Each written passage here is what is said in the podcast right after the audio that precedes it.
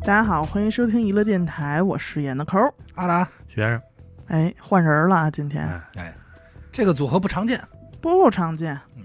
今儿主要咱们这期聊聊，就是说两口子的贼话。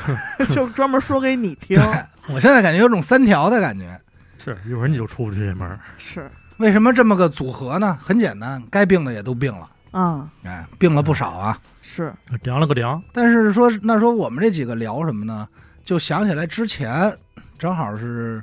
我们做案件的那会儿聊了一个，嗯说好多这案子咱看了这么多了，然后包括说听众老推荐说你们讲讲这个吧，讲讲那个，知嗯名的这种，哎，哎，那些档案，对，但是呢，我们这儿呢，有时候看完以后呢，觉得嘖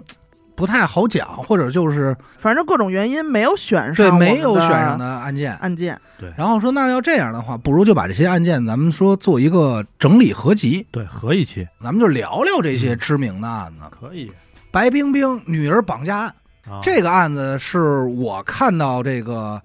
怎么说，就是提示率很高的一个案子。啊，经常出哪儿现都在有一些它哎，对，哪儿都有，然后各大榜单上也都是在其中的。这我好像仅仅知道一点，好像就是白冰冰这人是一明星，哎，嗯对，嗯就是咱们这代人知道的不多了。嗯他是台湾的著名歌手、主持人加演员，哦，山在西的，对对对，在八九十年代红极一时。事儿呢是一九九七年四月十四日的事儿，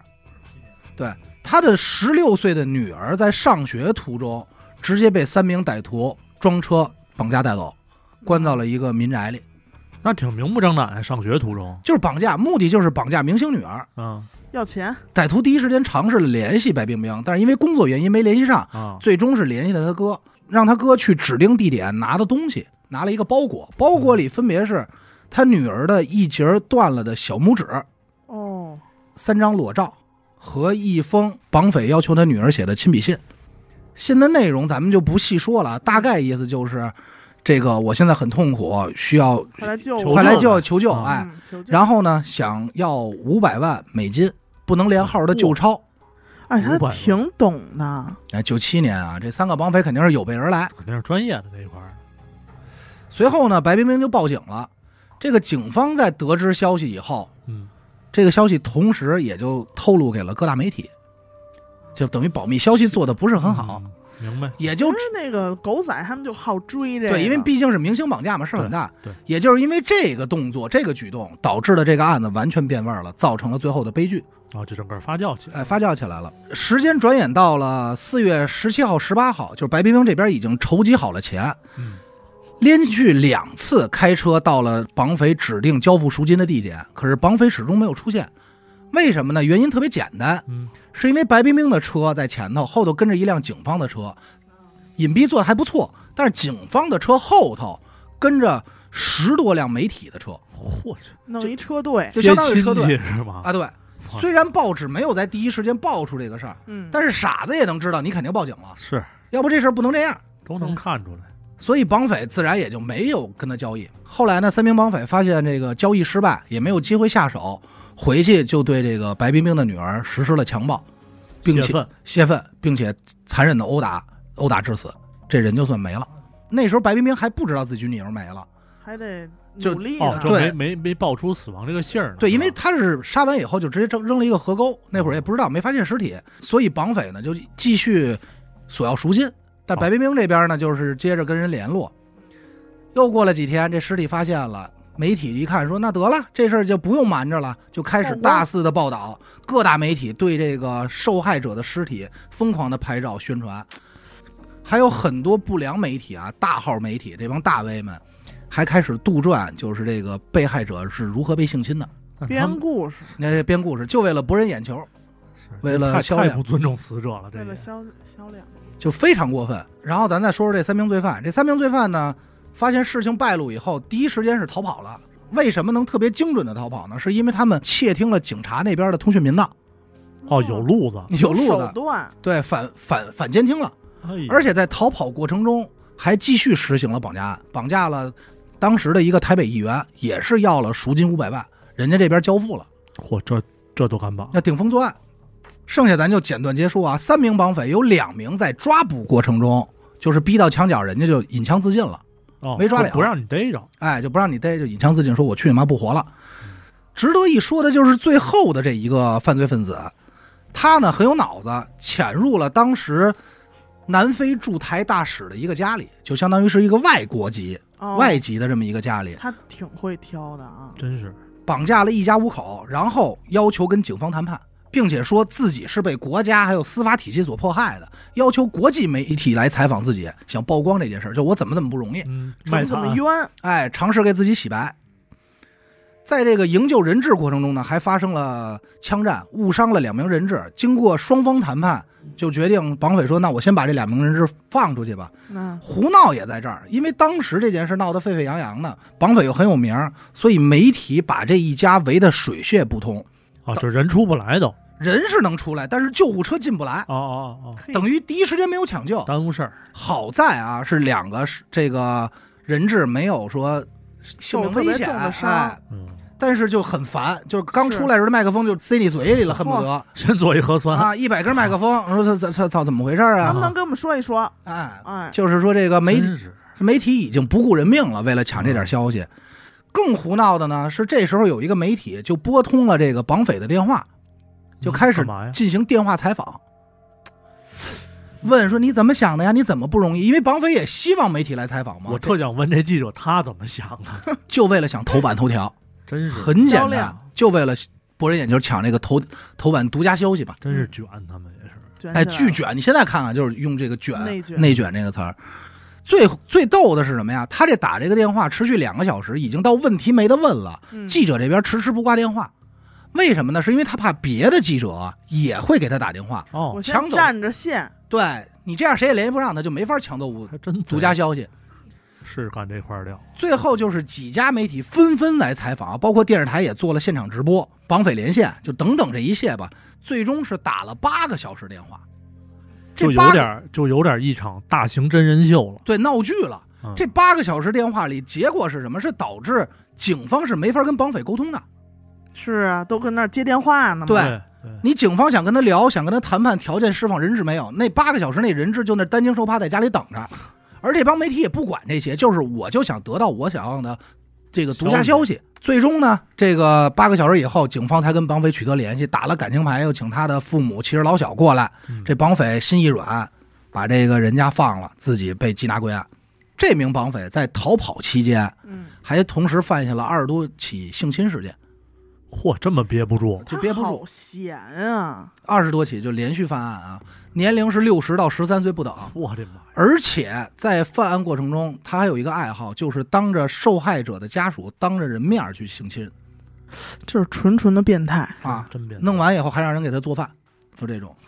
最终是在一九九九年被枪毙了。不该哎就简单这么就简单这么事儿，这件事儿首先绑匪是恶劣至极，咱们现在就可以聊聊嘛，就嗯绑匪恶劣至极。但是在这里起到推波助澜作用的，我真的觉得是媒体你，都肯定的呀，嗯，就是媒体杀人了。对，这是火上浇油的事儿嘛，他对直吧？对吧接导致了这个，因为咱们就看几个事儿啊，绑匪在事情败露期间又绑架过台湾议员，嗯，这个人家要完赎金是放人的，就是规矩，对，这议一步是规议矩，员是没事儿的，人家嗯拿到钱，嗯因为议员当时害怕没有家属没有报警。但是白冰冰这件事儿，咱们不能说报警是错，我觉得是应该报警。对，但是依法媒体泄露消息这个行为，哎，让消息走漏，包括这个大肆的开车跟踪追着报人道，家二十四小时守在人家门口蹲点儿这件事儿，这有点不道德了，对，因为期间咱们这是就是再说回来啊，期间白冰冰是向媒体祈求过的，说你们不要再报道了。别不关注我这事儿了。对，因为我现在是想着我女儿的命很要紧，嗯，但是是没有用，没用。嗯记者就是表面答复啊，知道了，知道了。那你行，你不让我离你那么近，那我就在你家门口。这我没进入你宅子吧？这就不是一个自律的撰稿人。就包括咱之前看一些狗仔去采访明星的视频也是，嗯就摄像机怼脸上，那明星都急成什么样了，还那儿怼着然后你对一急，人家转身那明星打人，啊，打人了，哎，就是你说这个事儿，对吧？无赖，对，就是真的有点无赖，为了这点消息。然后也是因为这次行动，就是白冰冰这个事儿，为什么这么值得去讨论啊？也是因为事情发酵了以后，很多人就站出来开始谴责媒体。嗯，对，是因为得那会儿谴责应该他是没不有少电视上应该是在直播的，对吧？对对对对对很多双眼睛在看着呢。对，就开始谴责媒体，因为我觉得明眼人都能看出来这事儿是媒体一手促成的。对，谴责媒体以后呢，媒体这边相当于政府也发了条文规定，给他们立法，立法说反不省不要怎么怎么样，不要怎么样，你们要有点这个自律啊，怎么怎职么业着道德，对，所以这件事儿其实等于是改变了那边的一个媒体的这么一个风气风气，嗯，敲响了一个警钟。因为这个事儿确实挺大，因为再退一步说啊，当歹徒发现暴露以后，警方追捕，应该歹徒会被激怒了。嗯，虽然没有决定性联系，但是我就瞎推测。你说他后头连续犯的这多起事件，有没有一种可能，就反正我活不了了，我就混呗，我就报复呗？有可能，很有可能那种心理在嘛，就是对我已经被被这我的样两知个道同伙了已经枪毙了，已经自杀了，对我应该也活不了了，对吧？我还在乎什么嗯？那我就能逍遥一天是一天，能快活一天是一天，反而导致了更多的受害者。那你对如果真是这样的话，你说媒体有没有更有没有责任？但是他们肯定就觉得，哎呦，法不责众。我不光我举着相机在这儿拿着话筒对怼着你，那儿那么一大排人呢，你要逮我，你得逮他们呀，哎，对不对？所以整件事儿来说，在我看这样的就是荒谬，荒谬，荒谬至极哎相。当荒谬当时我没有选的原因，也是因为怎么说呢，有点气愤。还有嗯就是，它整个案件啊，其实并不像咱们讲的案件抽丝剥茧那么复杂，嗯，但是细节也不会太呃多。细节也不会太多。重点就是它的影响比较大，嗯，所以说这个被列入这个中国几大名案嘛，里头其中有它排，名的嘛？哎，有排名的嗯，比较耳熟能详的。是。我这儿呢是这个白宝山的事儿，嘿，你这个真是耳熟能详哈，应该是说在北京没有不知道白宝山的，是吧而且我记得小时候看一电视剧，这白宝山这事儿应该是算中国头钩的，因为那电视剧名叫《中国刑侦一号案》。第一悍匪，那他为什么之就是被称之为悍匪呢？嗯咱得说这个九六年到九七年之间这件事儿，啊，就一年时间，呃，差不多一年啊嗯。首先是呢，就是九六年三月三十一号嗯开始的这个抢的枪。呃，这天啊，他是去一个电厂里边儿嗯翻墙进去，咱也不知道是要偷东西还是怎么着啊，嗯嗯就看见这个一个哨兵正跟那儿低头那儿吐呢，好像是。然后他就抄起一棍子，直接给斜闷了，五六式这个好像是半自动步枪，就直接给掏走了。就是目的就是为了偷枪，奔枪去对，的，就奔枪去的。嗯但是啊，就是这枪没子弹哎啊，白抢一趟。为了枪这个事儿，游走在北京、河北还有新疆。就一直就是为了抢枪，对，长枪不行，我换短枪；短枪不行，我还得要子弹。怎么这么啊爱这枪哦啊？因为他之前就好这个，啊个人喜欢对，之之前是怎么着有过这个实弹射击经验吧？啊，啊啊，喜欢上喜欢这射击。然后这期间呢，还犯过几个事儿，也是九六年十二月啊，在德胜门一个烟市，就直接拿枪突突了一个这个女摊主，抢了几万块钱。九七年就奔新疆，直接抢了一百四十万，嚯，嚯，怎么抢的这因为么他狠得到消息说那边钱是拿麻袋装的，啊？就跑那儿他其实抢说白了就是抢劫，对，就是抢劫嗯杀人，称之为悍匪的原因是因为打过枪战嘛，跟警方呃火拼过，其中也会有在石景山打过一场枪枪战。嗯然后在这个新疆这边也打过。总的来说吧，就这期间，总共是造成了这个十七死十五伤，这嚯一个数。啊是七死，但是其中还有什么警察，刚才说的这个哨兵嗯哦，啊平民老百姓，包我括懂自己的这个同伙啊，哦啊，都给做了，够狠，这是狠人啊，相当狠。嗯主要是他找着这些下手对象哎，那你说这人他抢这么多钱啊，也花不了啊，他总得拥护点啥吧？对他肯定有他自己目的啊，这个就得从他的生平说起了。嗯这白宝山呢，家里啊，打小就比较穷，爹死娘家人这一块儿的，就命也苦。嗯，然后结了婚之后呢，媳妇儿给他生俩这个就龙凤胎，挺好啊，哎，但是由于之前这个经济基础就不好，所以就开始小偷小摸，啊，那时候就是还是为钱所困然后就进局子了，啊，锒铛入狱，哎，判了四年。原本这四年你说熬就熬了呗，嗯但是呢，这期间又被人点炮了，外加了十一年，嚯，这就一共十五年，哎，就这么着，从北京蹲蹲大狱，一直熬到九一年去了新疆。给发配到新疆了。哦，到那儿就开始什么，因为新疆地儿大嘛，嗯所以那块儿也是没没看管不那么严，就一边种菜一边放牛，嗯然后再跟几个狱友瞎混呗，就相当于混日子了。嗯但是这期间有俩人，怎么说呢？同是北京的狱友啊，嗯但是这俩人呢，就以这个城四区身份就开始欺负这个城八区的白宝山。哦，啊啊，对因为他是景山的嘛，对他们，但是自己白宝山这人啊，他嘴笨，不会然后说，哎，不会说，嗯但是你要反击吧，把马上要出狱了，又得加刑，所以嗯就一直在忍，但实在忍不了了，最后就说不行，我就给你们办了吧。结果就把这俩狱友就直接拿这个榔头就直接给逮死了，哎嚯呦， 然后够狠埋在牛棚里边了。啊但是这事儿在他蹲大狱期间，这狱方没发现，啊，等于就没有少俩东人方时儿报不知对啊道，，少俩人人就以为跑了，因为那会儿看管就可能就不严了，对吧？嗯，然后呢，百宝箱不是百宝箱，操百宝箱，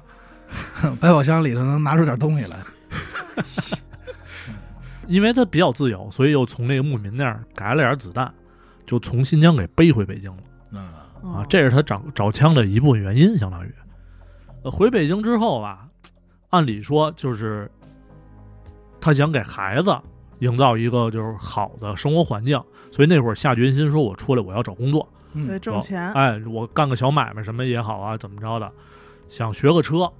然后弄个店什么的。嗯，但是这几样呢，就需要户口，需要身份，哎，得有一身份。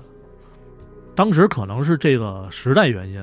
户口这个政策咱不清楚啊。那嗯会儿他回来就没有户口，所以得按理说他这这应我该明白是到新疆什么有一集体户口，我明白了，，应该就是有案底子，然后回来以后不太好落户，是吧？对你好像你得重新弄，因为他北京生的嘛，嗯，对吧？嗯然后那会儿呢，就是自己跑这个派出所，带着释放证明啊，等一就是一堆乱七八糟材料吧。但是警察给的回复是什么？说这事儿你就得等，起步是半年，哎，你还别别自闭，你执拗两下，两年开外了。嗯这一下白宝山就受不了了，老老实实等，就对原本想好好过日子，但一下这个没有身份上不了班，对，对，这一下就给就憋着了。然后说那我这么着也行，咱也忍了，对不对？我批点乱七八糟的，我去摆地摊儿。但是呢，这成本虽然不高，但是架不住城管他老抄他，嗯，那会儿应该没有城管，那会儿工啊商， 是吧？是啊九几年只有工商，你继没续赖谁，你知石道景吗？山啊，不是海淀。哪儿他也没有城管，跟地区没有关系，就是啊工没有商说赖谁的啊意。思你，继续说，嗯哎，反正就是这，因为这点事儿，才有了后边这一系列行为。嗯因为他就琢磨说，反正我他妈蹲大狱的时候，我已经杀过人了，我身上已经有人命了，对我就为了自己生活好点，或者怎么着，我就豁出去了，狗急跳墙，狗急跳墙。嗯，哎，这么着就慢慢演变成了一个纯纯的悍匪。是这是等于是起因，对，这人才急的，对，其实这个事儿啊，整体来说就是一个流水账嗯啊，抢枪、杀人，对，抢劫劫杀人嗯啊，抢抢，钱，就这火些，变就这些哈，，对，就是十十五死，十七死十五伤，对嗯，这一标准个，的一个悍匪的一个场面嘛。嗯但其实这个案子当中有一个，我觉得值可值得一提的是什么呀？就是他被逮的时候，嗯落网，哎，落网。其实白宝山这个人到被逮之前那一天，北京警方都对不上这号，哦，不知道谁干的，他没有户口，就是有有一个大概的形象描述，但不确定是不是这个人，嗯，因为那会儿没有户口，确啊实这还是一真部分原因啊对。他没户口，成也户口，败也户口这，方便作案，反正是经过一些口供吧，新疆那边的，包括这个一些朋友口供说捯饬，才倒到白白宝山这个人身上。嗯他被逮呢是在九七年九月五号，这天呀，这北京警方也是玩一团儿，嗯，就直接敲这个白宝山他们家门去了，说你这户口办下来嘿了，跟跟我们去办这个手续去。当时呢，这家里边啊，就白宝山跟他老妈俩人儿。嗯白宝山一听门外头这动静儿，反正再再怎么着拿眼儿一瞧啊，是四个警察，心说就不对劲儿，嗯，这事儿肯定是东窗事发了。他肯定有准备，对，当时就冲门外头说说行，你等会儿我，我穿件衣服就去。嗯，然后回身进屋就奔这大衣柜去了，要拉柜门，拿出他那把已经上膛的枪，啊，这是要这就准备火并，哎嗯，就准备已经豁出去了嘛。但是这时候呢，他这老妈走过来了，说什么事儿啊，孩子？啊，白宝山回头一看他妈，再看看这柜门儿，就是心里想，就是这事儿别让妈看见，哎，就这不场好面，对嗯这场面受别吓刺激太大。别吓着老太太，对，你要说逮就逮了，找个理由骗他就完事儿了。也别让老太太知道自己是一什么人。哎，嗯，所以说这一下，当时心就软了，说那得了，认栽了，对吧？就跟人走了，最后这这算是落网，最后应该也是枪毙了 吧？肯定是枪毙。是吧？命案太多，这人他，你想想都什么级别的命案，嗯对吧？袭击警察、警武警，这许哥还见过呢，啊，对我确实见你过，见过白宝山？不不是这不是那个，是叫那扮个演者，啊哦，吓我一跳！我说你要见过白宝山，就是你还能人世间里边那个 爸爸丁永代，丁永代嗯，哦，他演的他演的。啊我操，那时候我看他给我吓坏了。啊你知道小时候我看这电视剧里边一场景就是拿锤子逮后脑勺，嗯一逮一墙血。嗯，啊，我操，当时我看见这点血我就已经筛了你就觉得是真的。啊，对，肯定的呀，你用死狗的话说，就是跟那摊那鸡蛋似的，啊哇，这一个这就缩计了。嗯，然后之后呢，那天是我跟我妈去这个故宫，说六一吧，好像就是玩去嘛。结果在好印象很应该是挺清楚了，是在那是有九龙壁吧嗯，那一块儿，我看见了这个丁丁永代嗯白宝哎山当时哆嗦没有？哆嗦呀！我操，那时候我才多高，我可能不到一米三都就小学生嘛，啊。那大哥别丁永代吧，就是这这这老先生一米八大个儿，嗯，我操！我一看他，再想到白宝山这身份，我真是筛了，我就拽着我妈袖子，我说妈，白白宝山，也是尿去了，年仅十岁的许梦受到了惊吓，我当时真是，然说后快报警吧！然后我妈还说，哎，没事儿，那是演员，然后就过去问了，因为得确定一下嘛。我妈也是有点好奇， 就确定一下是不是真是白宝对山。，嗯然后就看人一家三口儿也是来这玩儿的，就问人说那是那个就是白演先生吧， 演演白白宝山那个吗？他说：“哎，不是，不是，认错，就乐着说的。其实肯定是，但是你说这这题外话，那也这是好演员，确实是好深演员。入人心。你就跟现在你要让我看见那个李丰田儿，头油台德里，对德的李，我看我也害怕。我冲着你，阿达过来给我点根烟。别介，他自己抽烟我就害怕，他不用说话，对他不用说话，他一抽烟我就哆嗦，是吓人。但是你说白宝山这个，咱其这实还真挺身边的，对，因为他抢枪那地方就是家门口儿，啊啊，你们家门口儿我们家门口，他们家门口儿啊八一射击场门口，啊，你说因为这个怎么说呢？其实我能理解白宝山这个确实没有什么可讲，因为它重复度很高啊，嗯这几件事儿对就来回去抢。对，哎呀，但是还有一个就是这事儿太有名儿了，也没有必要说拆的太细去电视讲剧已经出过了，然好后多纪录片儿啊什么对的，都会有。而且这事儿吧，我觉得他这事儿就是可大可小，嗯可长可短。对，电视剧人有了拍了，但是咱呢也能通过就是简单叙述，你让你明白这怎么回事儿。但是我还是觉得最后逮他那一幕，就有种说不出来的就感觉，是有点体现人性了。对对对，就是这么狠的一个人，看见自己的老妈的时候，还是软了。白宝山这个人对外，其实他我我分析啊，就是说他可能比较软。怎么说？你想想挨人欺负，他能忍，嗯，嗯，对吧？但是还是那句话，捏人出豹子。捏人真是出包捏人出包子。而且在狱中有一行为是他闺女给他写了封信，嗯，一听他不是他媳妇儿改嫁了吗？带着俩孩子，然后一听说闺女在那边过得不好，这一下这心里就这劲儿就上来了。就想回去好好挣点对，钱，所以说他对家人是肯定没问题的，但是还是哎没辙，那想想犯这点事儿吧。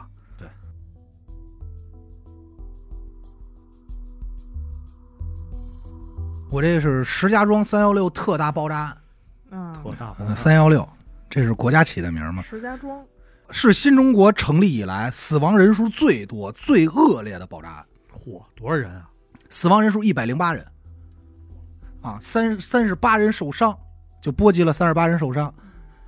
时间是二零零一年三月十六号，三幺六嘛，凌晨四点十六分到凌晨五点零一分，石家庄地区五栋居民楼连续发生爆炸，嚯，死伤惨重。居民楼，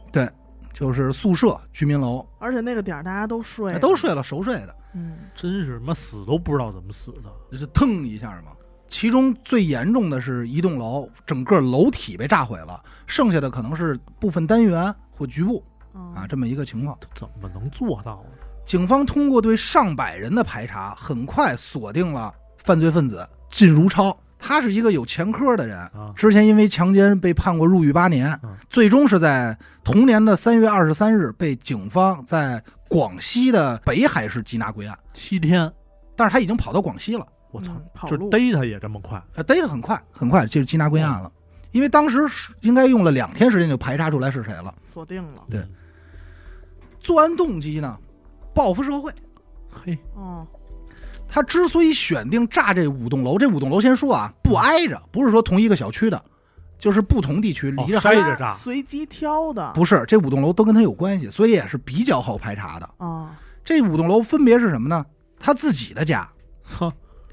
他父亲和继母的家，就后妈的家，啊这家庭关系也够乱，前岳父岳母的家，前妻和现任丈夫的家，嚯，还有他出生时候的那个老宅子、老房子，已经卖了。就这五栋楼分别是这这个和他的关系。那他是对房有意见呀，呃，对房邻居，包括这些家人，啊，有极大的不满。嗯，然后他怎么会弄炸药呢？他没文化啊，他为怎么会弄炸药呢？自己买书学习，就自己看明白了，自学自学。不能说是个聪明人啊，但是反正就是人想干点事儿嘛。是有有那股子钻劲，他自己说就是身边人对我都不好，专嗯他家们都嗯该死，对逮完以后，专家也对他一进行了一个测试，直接就断定说他就是标准的反社会性人格。嗯，变态杀人狂，是不是还得带点被害妄想症啊？呃，有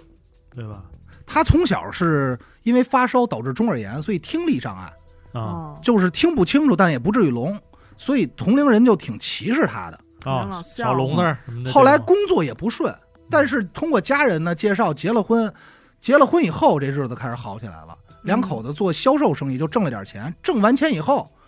这个大哥就开始婚内出轨，并且对自己的媳妇儿是大打出手，开始家暴。有钱变 坏，哎，有钱变坏， 说打的最狠的有两次啊，一次是拿这钩子直接就啪就勾嘴里了，哎呀说你再跟我废话，我把你嘴撕了。这是一回，就不是简单的家暴哇，还一回是把他媳妇儿绑好了，两手拿着电线，就说你要不听话，我就电死你，就使电刑。但是因为他媳妇儿叫的很厉害，被这个邻居出来把这闸给拉了，这才逃过 一劫，就是这么一个情况。嗯其实是，其实他和他小时候的经历有没有关系不好说，很有可能出生这人就是有点反社会型人格，啊，你知道吗？就是个挺变态的一个人，太厉害，因为他特别好女人嘛。嗯其中还有一跟一个女人好的时候，人女人说我不喜欢你，哦，被拒了，被拒了以你好后，油啊，哎，对，类似吧，啊就是那种我不喜欢你，然后他就觉得操东西我也给你买，你怎么不喜欢我呀？鸡直接都给你炖了，给人强奸了，这样哟被判的八年才有的前科，啊坐了八年牢。出狱的时候呢，他媳妇儿跟他离婚了，他母亲也在他入狱期间出车祸被撞死了，他就把这一切都归给他媳妇儿。他怎么认为啊？他认为我强奸这个事儿，嗯还有我妈被撞死这件事儿，都是我媳妇儿策划的，啊，啊，就这么认为的，就特别偏执的一个人，就是疯了。就是钻牛角尖儿，对，他就这么认为的，并且还特别恨他爸，说我妈刚死，你就娶一后妈，哦你们这都是计划好的。所以这个也是他真正杀人的导火索，而整个导致他真正出狱开始报复社会的导火索是什么呀？出狱以后，他找了一个等于说有点暧昧关系的女孩吧，嗯俩人刚开始相处还挺好，后来刚好没两天，他又开始家暴人家，然后这女孩受不了就跑了，他就一路追着女孩到老家，然后拿刀给那女孩劈死了。真就是很极端的一个人，就是咱们可以说是有点精神病。这就叫极端，嗯，劈死以后，他就觉得反正我已经杀过人了，我这人也好不了了。啊哎，为什么好多人都拿这句话当成一个我要继续作案的门票啊？这就不知道是了，说反正早晚得查着我，查着我我就是死罪。与其这样，我死之前我得让这些垫背的都得死，邻居怎么评价我，怎么讨厌我的人，这些看不起我的全死。他太报复社会变态了，然后是买了五百斤炸药，自己做，但是没全用啊，在每个楼就安排好，然后分别骑着车一个个点爆，这才导致了这场人间悲剧。人家招你惹你了，这旁边这邻居什么的，最终是在二零零一年四月二十九日被判了死刑。当然了，同时判死刑的还有就是卖他炸药那那那帮啊，这应该的，就是这么一个反社会型人格的变态。就是这个人，你就就是没道你理没什么想说的，听完就我操，就唏嘘，就这个人真的有病，对，就这个人真的有病。嗯就是中间其实有几件事儿，就是他跟他姐，他有一个亲姐姐嘛，他跟他姐说说那个，你给我介绍个对象嘛，你给我写个征婚启事。嗯他姐那儿正怀孕忙呢，说我没时间，我待会儿给你写吧，直接就出去掏猎枪去了，就要把他姐崩死。什么呀？这人嗯能能明白吗？明嗯白就是他，就是为什么你说有被迫害妄想症？我觉得这就是承认，就是在这块儿，就是我的不好都是你们造成的，你们算计我，你们害的我。我原本挺顺利的，所以不好说他的事儿跟他的童年有没有一定关系。甚至他还可能会觉得我小时候那么招招人嘲笑，就是因为我耳朵，对对他吧？恨他爸的原因，也是因为他觉得他爸小时候老说他，啊，哦嗯，就对他不好呗。对，然后同学也不喜欢他，邻居说，但是很多事儿都是他自己的。邻居为什么讨厌他呀？是因为他有暴力倾向，他打对啊媳妇儿，然后邻居说这人有问题，对吧？这是他自作的吧？还有就是他出狱以后，动不动就打他爸，他就四处要钱嘛，就是你给我钱花，不给我就打。从他姐、亲姐啊，到亲妹妹，到他爸，就挨个打，包括这后妈见一回打一回，就那打赖皮，就打的这脸上的大疤了，这都不行了。然后最后还得是，反正你们欠我的，你们必须死。最胡闹的就是，也不能说胡闹，最可恨的一点就是，你想报复这些人，你把整个楼给炸了。这就跟你不沾边儿那些人，对你告诉我，这一多百冤啊这一百多人招谁惹谁了？嗯，被逮的时候自己还振振有词说，我想的是可能没有那么严重。想你妈了冒想，对，我跟你说，他真是肯定知道有多严重。对，也毙了吧，毙了，毙了，毙了，啊，四月份毙的嘛。这都是这人都跑不了。先崩后毙，这个事儿啊，就是好多人为什么说这个给我印象有点深呢？一个是啊，那会儿有一个乐队万青，他有一歌词叫这个杀死，杀死那个石家庄人嘛，然后他有一个歌词好像是什么生活三十年，直到大厦崩塌，好多人就说他的这个词在影射这件事儿，啊，但是后来人家也说了，这个事儿和这个他的歌词和案子首先没有什么没关关系系，人家不是没有影射的原没有影巧射。了，对，只是巧了。还有一点，为什么印象深呀？零一年我印象最深的时候，是因为当年同年的春节，也就是零二年的零二年的年初嗯过那个春节的时候，我们家在地质大学门口、科技大学那儿、科技大学门口，在栅栏上发现了一个黑塑料袋弄的一个包裹，嚯，哦，特别警大。察就来了呗。当时警察就来了，嗯因为首先那那几年就是零几年是禁放的嘛，我印象特别深，就是我从我奶奶家出门就能看见正对面，然后我说怎么这么多警察就戒严围的特别厉害，然后还有防爆，哦防暴就过来了，后来就是因为这个怀疑是炸弹，当时我爸就说说可能怀疑是炸弹，但是我没明白说为什么会直接想到炸弹啊，这这就是那会儿地铁什么的也闹过一阵儿嘛，欧尚，欧尚有两回我去欧尚，嗯就直接不让进了，拦着，然后警察，反正老百姓就传啊，说里边有人放东西了，嗯。就这种。反正他这个事儿应该是那一时间弄得人心惶惶。河北石家庄那块儿不说了，像可能北京啊周边这些地区，一看见这种黑塑料袋儿啊，对破真是书有包，可能是怕模仿作案，对，对这是一个很大的事儿了。对嗯，因为那会儿可能监管也不严嘛，就是炸药这一块嘛，对，小作坊都能弄。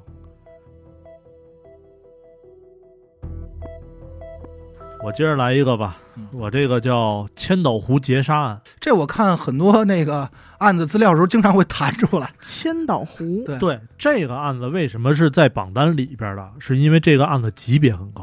哦，首先说啊，千岛湖这里边涉及什么人呢？二十四个台湾人，台湾同胞。嗯，所以说，在当年九四年的时候，这个是一特别特别大的事儿，很严重，影响很大，对，相当大嗯。就是九四年三月三十一号下午一点多左右，有一个叫海瑞号的这么一个怎么说，就叫游轮吧，相当于嗯游游游观光船，带着二十四个台湾同胞，还有六名船员，还有俩导游，出发奔这个千岛湖方向去。嗯，差不多在下午五点半左右，呃，到了猴岛附近，应该是啊，一个据地名是对吧？，就是千岛湖里边的一个岛。其中一一个岛，然后有这么哥仨，这个吴黎红、胡志汉、于爱军，嗯，这三名暴徒就带着猎枪，还有这个汽油桶，就从这个船尾部就靠近了这个船，上船把整个船控制住了。改了完这堆什么首饰啊、现金啊、细软，细软都改了完之后，把这些所有船上的人赶到了船的底层，就是舱内底舱，嗯然后把这个按理说应该是一个口儿顺着梯子爬下去那种，嗯，然后他把他们把这梯子给撤走了，所有人都在底下，上不来了，就彻底给困那儿了呗。然后开始往里边灌水，因为船上是有消防栓的，就开始往里灌水。要淹死这帮人，对，因为他们怕什么呀？说就是这帮人都看见我长什么样了，怎么着的哦？有，然后船员还有可能是当地人，怕被认出来，灭口，就是灭口。但是呢，这水放一半儿不流了，就是可能给人弄一游泳池那样，就浮一半儿，淹不着人家。然后这时候这里边就有一人干嘛了？这歹徒里边的啊，就拆了一个这个炸弹、炸药吧，相当于点着了，叭往里扔。就想就反正就是目的就是杀人灭口，就是杀人灭口。但是这炸弹呢，相当于就是怎么说被水给弄灭了，泡水 里了，哎，没没什么动静儿。然后这一看说，那继续这怎么办呀？然后就开始拿这个猎枪对着这口儿就往里边崩突突，突突嗯突突两枪，然后再扔俩炸弹。这一下是把这个船底舱有一个油柜，我不知道是是咱也不了解就这说个油箱吧，咱就呃，差不不多这意思应该是，就直接一下着火就着起来了，三十二个人直接就在这船底舱里边活活被烧死。这是几次杀都没杀没杀好没杀了，嗯对，就是这火着的一瞬间嘛，反正就给给这哥仨也是了着了，然后仨人就仓皇而逃。怎么抓着这人呢？有两个人很重要啊，一个就是这个当地的一个加油站的一这么一个怎么说工作人员，加油员，对，他说说这个，呃，吴立红那天拎了仨油桶过来，怎么着打了三桶汽油走了。嗯啊有这么一管个说出人名管了还对他能确定说出人名儿。还一个是什么呢？就是案发之后，三月三十一号案发的嘛，四月一号第二天，这个吴立红啊去理发店绞头去了。嗯然后这理发师就发现他这脑袋半边儿让火给燎了，不严啊，啊然后头皮还有点受伤。警方调查的时候，他把这事儿给人说了。嗯啊哎，这一下就把锁定把这仨人给锁定了。嗯，当时这个影响是非常大的，性质恶劣，对这个台湾同胞哈，对嗯而且他那会儿怎么说呢？就是他们这仨人好像知道这船上是台湾同胞。我觉得他们要是抢了能，多少钱呀？有吗？具体金呃额，？具体金额也没多少，可能都上不了十万吧，我觉得。就为了这点钱，呃因为三十多还条还人有一命些，首饰呢，还有一些首饰呢，不好算了就。嗯，这他肯定提前得着过消息，就是这船什么时候从这儿过，上面有什么人，哪哪年的事儿？九四年，九四年，真行。异国他乡，年轻少女离奇死亡。哎呦，是那意思，监控录像，离奇动作，引起众人诸多猜想 你这离奇用的有点我贫建议啊！是吗？是离奇用的有点频了啊是！以后我注意一下啊！啊！最后二字换成揣测，还能压上揣测怎怎么说说的？诸多揣测，诸多揣测，哎引起众人诸多揣揣揣，诸多揣揣测哎说事儿吧，啊啊！啊说事儿吧。到底是灵异事件还是被人杀害？哦，这有点水，这词儿啊。敬请收看敬请关注娱乐电台，更多真相，敬请关注娱乐电台。好，哦。咱们这儿有真相，有真相不好说啊，是不是真相？这是什么案子呀？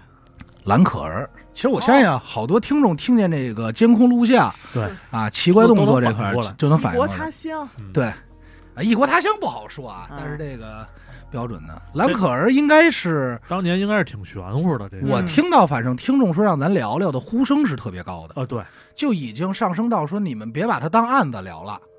对建议灵异组介入，嗯，哦，你们的事儿跟我们没关系了。混合调查一下，，对，甚至已经介入说，要不你们动换动换《寰宇寻奇》吧，聊聊这个蓝可儿。确实，其实这个我还真的原来找过视频看过，就是啊电梯里的监控，哎这，哦都看过嘛，都找哎人逮过，嗯，这个案子咱就简单说了啊，因为确实没必要给大家重新捋了，很熟。很熟，二零一三年一月三十一号，美国洛杉矶塞西尔酒店，嗯，哦失踪的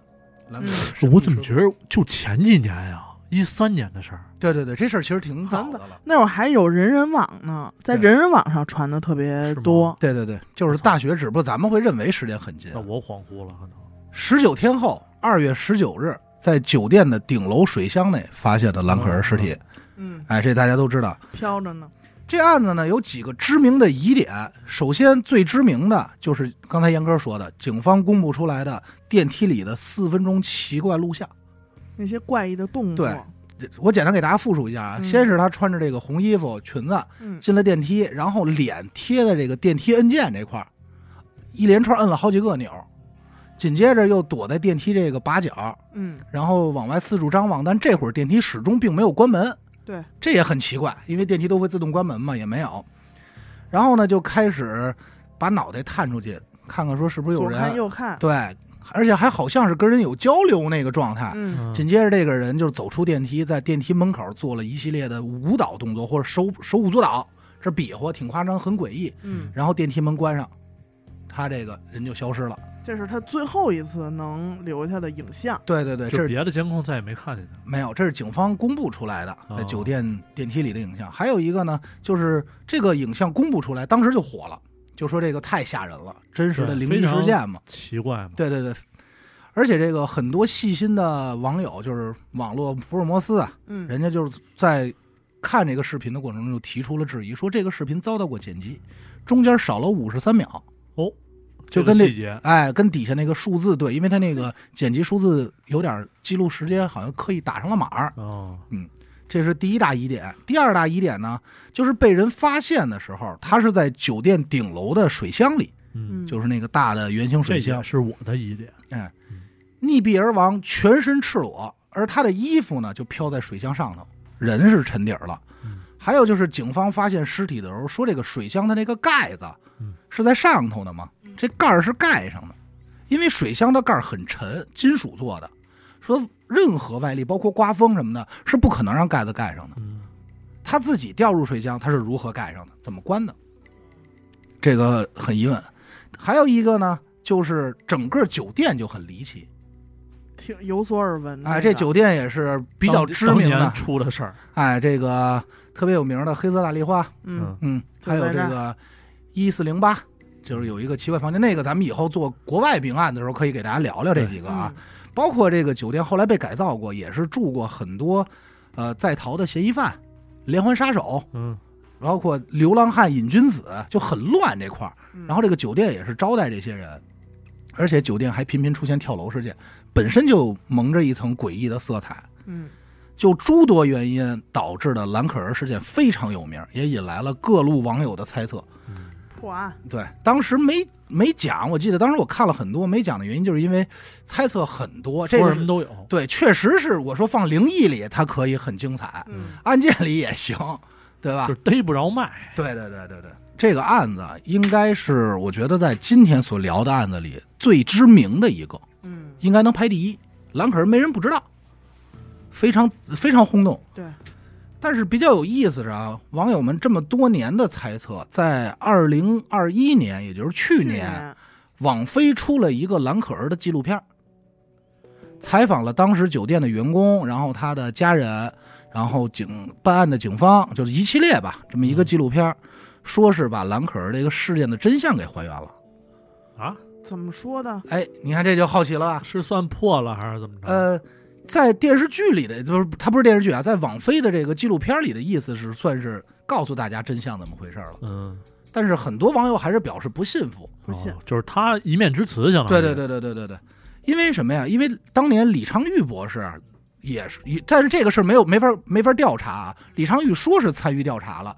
说应该是他杀，不像是自发自杀，因为警察最后的结论就是失足落水而死。而且到今天为止，我也看过很多视频，打着各种旗号来介绍说兰可儿破了揭秘了，啊，我有的是我破的，啊有的是怎么怎么着的，反正说的都有。现在呢，我就以网飞拍摄的这个视角，咱们可以说是解一解他是如何解释的。嗯，就之前咱们那些疑点哎，人家都给解答了。哦，嗯您赶紧说一说。首先啊，第一个就是视频这块儿，咱们先说剪掉的五十三秒。嗯采访警方的时候，警方说我们给出的视频是原视频，没动过，没动过，没动过刀。我们给媒体发布的时候，被媒体剪剪裁过。媒体为什么裁刀不知道，但原视频人现在还保留着呢。之所以会抛出这个视频，嗯是因为想让更多的网友看看这个人是不是兰克尔，因为视频不是很清楚，哦，他们想辨认一下，对，想需要辨认，所以在镜头里确实也处理了慢放的这个动操作，嗯哦，哎，所以但是具体为什么这么诡异，这个这块儿没说。但是后来警方也给出了解释，就是在兰克尔的体内做药物检查的时候，嗯发现是有一些药物残留的，就是精神类呃的，精神类的药物。对，哦他说是有这个狂躁症、狂躁型抑郁症，就是他本身患有一些精神疾病，而他体内检查的药量呢是比较低的，所以就怀疑他可能是因为药量没有不够吃够，对，犯病了犯病了。啊，有点那意思。哎，有点不正常说看到了。同时呢，酒店的这个大堂这边，酒店工作人员也给出了一些明确的信息，嗯，就是当时他并不是一个人入住酒店的，跟谁呀？他是跟朋友一块儿入住的。啊，然后在入住过程中呢，就是因为他老犯病，老犯疑犯这个撒癔症，嗯撒癔症，对，这个同同屋的人就说我受不了他了，就跟你住了我。我跟你快住了疯了，对，然后就把他单独给挪走了。酒店说那这不行啊，就给他挪走了单独的意见。然后挪走以后，他依然还跑到酒店前台，跟酒店前台就是做一些特别奇怪的动作，并且嚷嚷说：“我疯了。”但是整个洛杉矶也疯了，就说过类似于这样的话哦啊。但是因为你想，还是那句话，酒店本身它招待的就有很多瘾君子啊，或等等等诸如此类的哦，嗯见见怪不哎，怪，见怪不怪了，就没有当回事儿。所以说，当时应该是属于犯病状态，所以才留下了这个视频。这是第一个，第二个呢，就是水箱问题。嗯嗯首先，咱先说啊，当时还有一个疑问，就是他如何上到了顶楼？顶楼一共有上顶楼有三种方法嗯，前两种不是需要钥匙就是有警报器，他上不去；第三种只能选择逃生梯。大部分网友猜测说，一女孩不会选择逃生梯，但警方判断她就是走逃生梯了。嗯啊，因为这是唯一上去的路。然后上去以后呢，这个盖儿的问题怎么盖上的？这个是当年的一个失误，就是采访了两个人，当年去现场修理，因为他是因为管道的问题，有人说在这个酒店里喝水喝出异味儿来了嘛，啊啊有过对，有味儿，然后说这个才去检查的管道，说当时检查管道的时候，发现那个盖儿是开着的，这是维修没扣上没扣上，这维修人员。啊这个事儿也告诉警方了，但是洛杉矶警方在接受媒体记者采访的时候，口误说的是关上的盖上的，啊，所以才导致给大家这么一个错误信息。我现在说的不是说我把这案子破了啊，只是网飞的纪录片里嗯人家是这么解释的，嗯信不信在各位啊。给了点线索而已，对对对，就是说是是是关上的。嗯然后就是这个神奇的脱衣现象，这个也给出过解释。不光他，其实很多人在剖析这个案子都提到过。你会发现很多落水者，这是人家说啊，很多落水者在落水时间过长以后，他都是以全裸状态出现的，因为衣服吸水以后会变沉，哦，往出下于坠，对出于自救的本能就会去脱衣服，啊嗯，在有挣扎道理过程中下意识的啊，有点，所以说。这就是一个意外。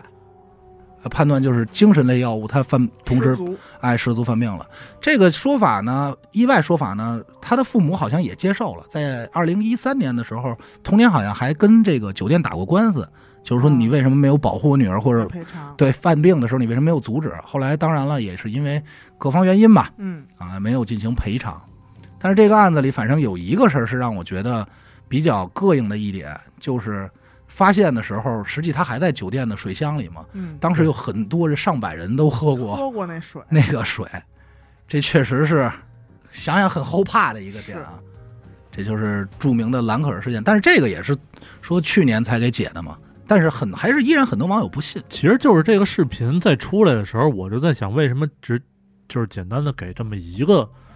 呃镜头也好，机位也好，对吧？嗯就这么一个视频，哎，它机位很正常，因为在电梯里就啊对那么一个嘛。就是为什么没有一些楼道啊，或者说更多的视频全方位的去这曝个，这就个是曝光这个事这个其实也解释了，就是酒店它本身属于老酒店，酒嗯店改造，它能选择这个酒店是因为当时这个酒店价格很便宜，嗯，明白吧？就是设备不那么全，对，像电梯老旧，然后摄像头不灵，啊，这种情况是是存在的，就是很老的一款一款这种青旅酒店，类似于这种明白了。因为我想的就是什么呀？就是会不会有可能跟那边某嗯些人的身份有关，没法去报那么多视频，啊。明白吧？就是有点阴谋论了。但是这句话就怎么说呢？就是如果很有身份的人，未见得会住这个酒店，你知道吧？对这个当然咱们也不好去揣测啊。对，因为还是很多人更愿意去相信这件事儿是一个谋杀、警方草草了事的，就阴谋论的东西。嗯嗯，可能给对我觉得，如果大部分人在想这个事儿是谋杀的话，可能他的点够齐，嗯，对吧？因为确实不好解释，嗯，这个我觉得属于呃标准的。那会儿要说悬疑案件里，在我脑海中这个属于标准的悬疑对案，件，真真是悬，真悬悬。疑嗯而且这个行为各方面说出来，哎呦紧张刺激，但也是因为说的太多了嘛，这个案子，其实有很多那种视频嗯，都是，如果没有这个监控拍下来，你根本不知道这是怎么完成的。但如果说它是一个很现代化的酒店，它的监控系统都很完善的话，拍到的很有可能就是纪录片里说的那样。对。只不过大家愿意给它蒙上点神秘色彩，对，包括当时警方公布了这个死亡证明，就是死亡原因这个单子以后，也有网友网友发现说，原本刚开始写的是，呃，落水身亡，就是失足，后来又打叉了，又改成不判断原不确定原因，后来又把不确定原因打叉又改回来了，啊就是诸多这种诸多这种细节吧，让网友觉得这里吹肯毛求疵。这里有事儿，这里有事儿，这对里有吧事儿。这就是死狗没在，这要在的 话，是死狗说肯定我不信，我不信我不信，反正我不信。 行，知名蓝可儿，嗯。我这儿呢是一个国内的案子嗯，啊，河南驻马店儿的事儿，你就说叫什么名儿吧，我看我知道不知道。啊这叫智能木马案，听过，而且这案子我还是在正经新闻里看的。是吧？对，这事儿上新闻了，新闻联播应该。快说说吧，哎，这人啊叫黄勇，嗯七四年生人，反正这人呢是家里边的老大嘛，没什么存在感啊。整个用他的话来说呀，就是呃被父母忽略的孩子，这就是他的从小的这一个状态了。什么吃饭啊、穿衣啊，从来就没有好的东西嗯，啊，甚至于就是父母也不给他讲一些道理，更别说教育什么的了。就不管，啊，对，基本上就是散养。姥姥不疼，舅舅不爱，所以呢，这孩子从小的目标就是什么？就是我要证明自己。啊，哎那具体怎么证明呢？他不知道，也没什么想法，因为没有受受教育嘛，就是想干这种就是嘖天大的事儿，我啊证明给你们看，哎，就让父母关注自己。那这期间呢，他就受到了一些这个暴力电影的影响了啊嗨，他觉得这个电影里边这个杀手很帅，嗯，干的都是大事儿，所以就是梦想成为一名杀手嘛。零一年的时候，他这所谓的愿望啊，算是实现了。他在家呀、就没事儿干的时候，就研究自己家里边这个压面机，嗯，嗯，然后就琢磨说这面团儿打这儿进去出来是个片儿，成面条了，哎，那人进去得什么啊这样？就是这就是变态，这就是变态， 这就是变 态。一般一般人不会这么琢磨这。就是极端，嗯极端。反正经过一系列研究吧，然后加改进什么的，要我说呀，也是瞎他妈改。嗯，反正最终弄出来一个装置，就叫这个智能木马哎，啊。是很像一个木马的形状吗？这东西说白了啊，特好形容，就是一个长的那种长条板凳儿，然后上面有点布条，方便捆人，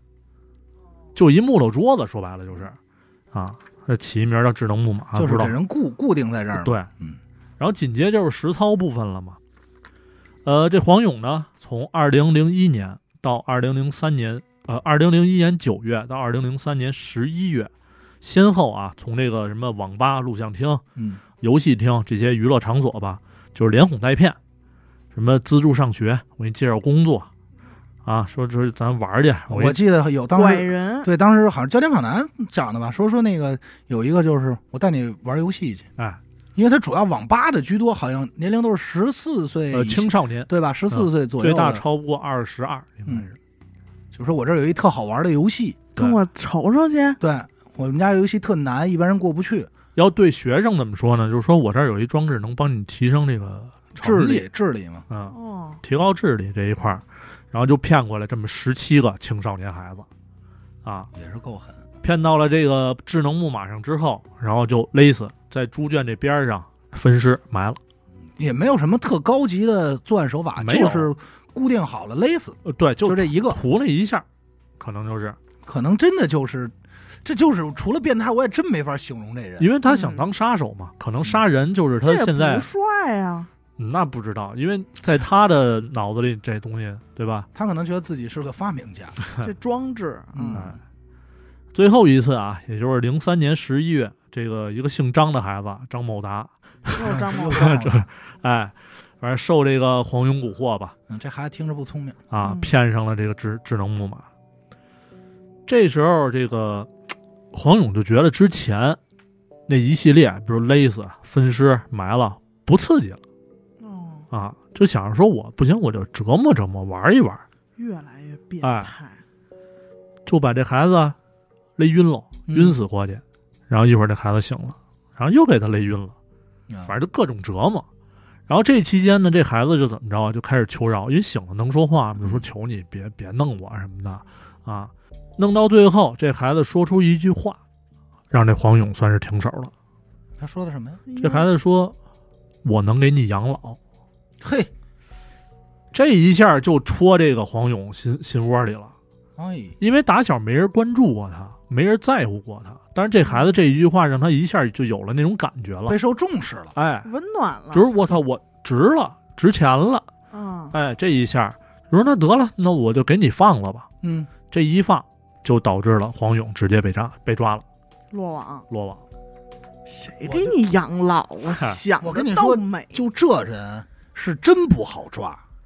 咱真们不好抓咱们今天现在聊啊，是感觉这个刑侦这个案子，说这不一傻子疯子杀人嘛，没什么。嗯，但这人是最难抓的，对，随机作案根本随机没法逮，对，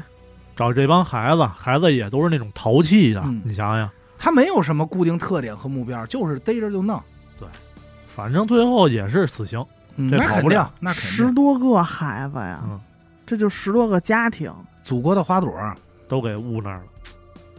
然后这个怎么说呢？审判的时候啊，这个总共应该是算是十八个受害人的家属吧，嗯，嗯，这些人不要赔偿，就是想等他死。对我就就需要严整凶手，就这一个条件对那是就完了。这时候因为要钱也没用，我就恨你。对对啊，就是你干这些事儿嗯有点儿，而且咱再说一句话，真要赔偿他也赔不出来啊。对他他但哪什有么也钱啊？没有，对他拢共这些孩子弄完了，嗯，好像是卖了一自行车，我记得啊，可能也就百十来块钱。这人也不是为了钱，对，也不是为了杀人而杀人，对精神病嘛，嗯，就是疯了。变态从，从小的这种脑子里边 确实，你这个啊跟我这差不多。接下来这个，嗯严科肯定知道嗯，石景山八尸案，啊我知道，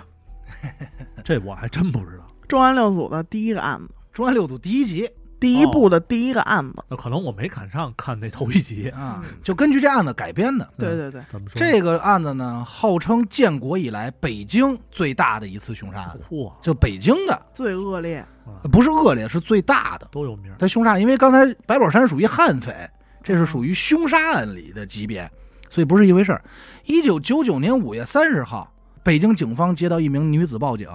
说这北京市石景山区石景山路嘿，二十三号院二号楼一单元一零三室会发生重大谋谋杀事件，这他么是详细。报案，报案嘛？那这人家报人案是是街坊啊，是就是街坊，街坊，哦呃街坊，有八名女孩被杀，房子呢是一个三居室，嗯，三室一厅，三居室，生活气息很浓。嗯，屋里都是上下铺，嗯就合租房呗，宿舍那不是感觉合租，房，是宿舍的转状态。对，哦这屋里住着八个女孩儿啊警方赶到现场的时候，屋里是七具尸体，整个屋啊，咱就可以说是红成一片了。还有一具尸体是倒在了楼下门口的面包车前，哦，有一个爬出来的，但是还都死了。，嗯外头一个屋里七哎个，所有的死因都是被刀捅伤、失血过多死的，好像八个人一共捅了一百二十刀吧。哎呦，我的妈啊呀，不累吗？太绝望，这种就是流血，等着自己这血流干的感觉太绝望了。真是没有没有性侵痕迹，啊，没有性侵痕迹，不是色鬼不是色鬼。愁八个女孩呢，都是来自同一个公司，导购小姐，啊，啊，都是导购。公司给租的什么意思？哦屋里任何贵重物品没有丢，然后整个屋里没有留下指纹，只有这个袜子沾上血这脚印儿，透过袜子这个脚印还儿，不是鞋印儿，是袜子印儿。对很快啊，警察一大概应该两天就找着凶手了嗯啊啊！凶手是他们邻居，一男的赵连荣。开始咱们说的报案的那个人啊，是赵连荣他媳妇儿嗯，妻子，对，这个可能就是巧合，单纯的巧合，他妻子也不知道。因为警方采取的，咱就是说一点题外啊，警方采取第一时间判断就能说凶手肯定是楼里的人，嗯，所以第一时间就把楼给封锁了，只进不出。嗯然后挨个让所有人过来踩这脚印儿来，就是拖着比鞋对哦比对。然后比对完以后发现没有，警察说这楼里就六十多个人吗？那你老少的都踩了，因为通过脚印儿已经判断出是身高一米七左右，年龄是三三四十岁，嗯就基本判断出来了。哎，然后人家说他们家隔壁那个男的没没来，说去哪？哪儿了呀？说这个去老丈人家了，带着孩子。嗯啊，然后警察随即就到了，到那儿以后就说裁裁吧，嗯是你吗？对，不不老配合的，就是你独一份儿了，对，然后说你脱衣服我们看看吧，身上也有疤。后来也是抽了烟，喝完水，马上自己也就认了。啊，但是对警，为什么呀？哎，这这就特有意思。警察在走访的时候，就后来也问说这个赵连荣这人怎么样啊？所有人说老实，好人，都夸，因为话我说我这辈子没跟人起过争斗。媳妇儿讲话说，我爷们儿啊是一个无没有物欲的人，嗯，物欲很低，就跟我有样。我不能说跟我， 这我不能往身那上你也揽。去去去摁个脚印儿去，因为我看电视剧，它是这好多的情节都是完全借鉴了，你知道吧？基本上就是照搬了，对他的那个杀人的理由，好像电视剧里啊，嗯好像是临时起意临时起意，啊，就是冲动杀人，冲动杀人。嗯他属于蓄谋已久，说自己策划了一两个月了。哦，他这个行为呢，基本上咱还可以理解成有点儿报复社会。警方也问他说：“你媳妇儿说你没有物欲？”他一句话就是：“我媳妇儿根本不了解我，嘿，她根本不了解我。说我就是每天上班又不会八九零聊，我觉得生活过得不如意，过得不好，我又特憋屈穷，就觉得憋屈，还是蔫儿人出报，捏人出。豹子。我的人原话就是：我觉得别人过得都挺好，我我们邻居每次见面这几个小姑娘穿的喷儿啪的，长得挺好看，还跟我打招呼。嗯，眼红哦眼也馋，我有一天我就看他们睡觉也不关窗户哼，我就看我说他们这肯定有钱，我说想哦偷点珠宝首饰，我就穿着牛仔裤、袜子，我就拎着刀就进去了。但是刚进去发现其中有一床一姐们儿起来了，这是人家原话、撞啊，一正着，撞一正着。情急之下我就杀了，杀一个也是杀，一不做二不休，谁也甭跑，连捅多少刀，夸夸夸全给宰了，就这么一个。他中间有一个情节是杀完以后去追爬出去的那个，捅死了以后回来发现数这屋里，他知道这屋里八个人，说这怎么七个呀？又开始在屋里找那最后一个，发现在一屋里给自己关上，他又给蹬出来弄死。还有一个是正要打电话报警呢，过去给哎捅死，囊死了，钱也没拿。据说逮他的时候，他脚上穿的那双袜子还是那还是双当天那双还沾着血呢。他这个长相确实，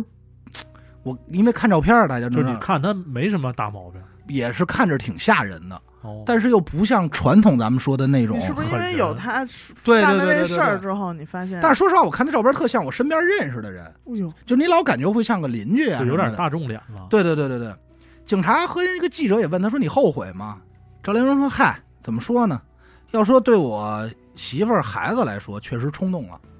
我这个行为冲动了。但是要说杀这几个丫头骗子吧，我觉得还好。这什么逻辑啊？反正如果他们是好人的话，挣的钱是干干净净的呢，我可能确实杀错了。但是如果他们本来也不是好人，那他们也该死，杀谁不一样啊？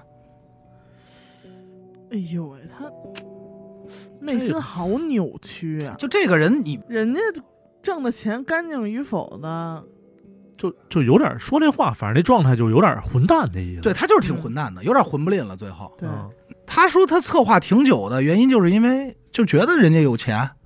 就是可憋是着最这后事儿他这些财产，这个又没拿又没拿，啊，所以就不好判断这个人是怎么着。但是可以确定的是，就是大家也不要去看现场照片了啊。虽然网上能搜到，但我不建议去看了啊。就是确实很血腥。当年重案六组呃还原的也是不错的，对，就是北白京灵一进屋就就不行吐就了绝了，了，嗯绝了。北京一北京一老小区嘛，而且你再说这几个女孩儿，她是不是还有时候跟他们打招呼，对就见面楼上楼下，这不是因为邻居嘛，都不用楼上楼下，对吧？见面有人打个招呼。对你门说儿从哈，这女孩儿这个角度出发，天天跟你打招呼的这么一个人，你知道他心里在想什么吗？策划了要杀你，要要去你们家，还真是。策了划来了一两个月就。现在我跟阿达坐对面，我不知道心里想什么。我就想着说怎么把这期节目录好嘛，啊， 不是怎奔么厨怎房么啊，对，怎么说能让听众能高高兴兴的收听这档节目？是熟人还好说，尤其是这种陌生人，就是天天见的陌生人，嗯对吧？这个知真人是知面不知心，哎，还是花季少你年？都别说他了，躺在他枕边的媳妇儿又如何？哎，都不知道讲话，我媳妇儿根本不了解 我，嚯，这气着了， 没有。